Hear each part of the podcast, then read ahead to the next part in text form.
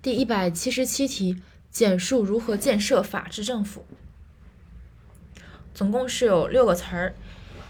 法治政府是有限政府，其权利受到法律的界定和限定，不能超越法律的界限运行。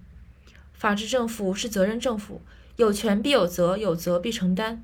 法治政府是人民政府，以人的基本自由和权利为依归。法治政府是程序政府，一切重大决策和行动都必须通过公众参与、专家论证、风险评估、合法性审查和集体讨论决定。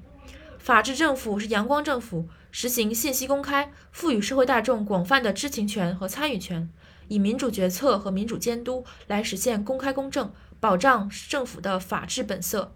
法治政府是诚信政府，应当自觉维护法律权威，自觉履行职责。为政令畅通、政民和谐奠定基础。所以六点：法治政府是人民政府，法治政府是程序政府，法治政府是有限政府，法治政府是责任社府政府，法治政府是阳光政府，法治政府是诚信政府。记忆逻辑就是内容与程序，即人民就是保证私权和公权嘛，所以人民政府、程序政府，然后。有限责任、有限政府、责任政府，然后两个特征：阳光政府和诚信政府，两个美德算是。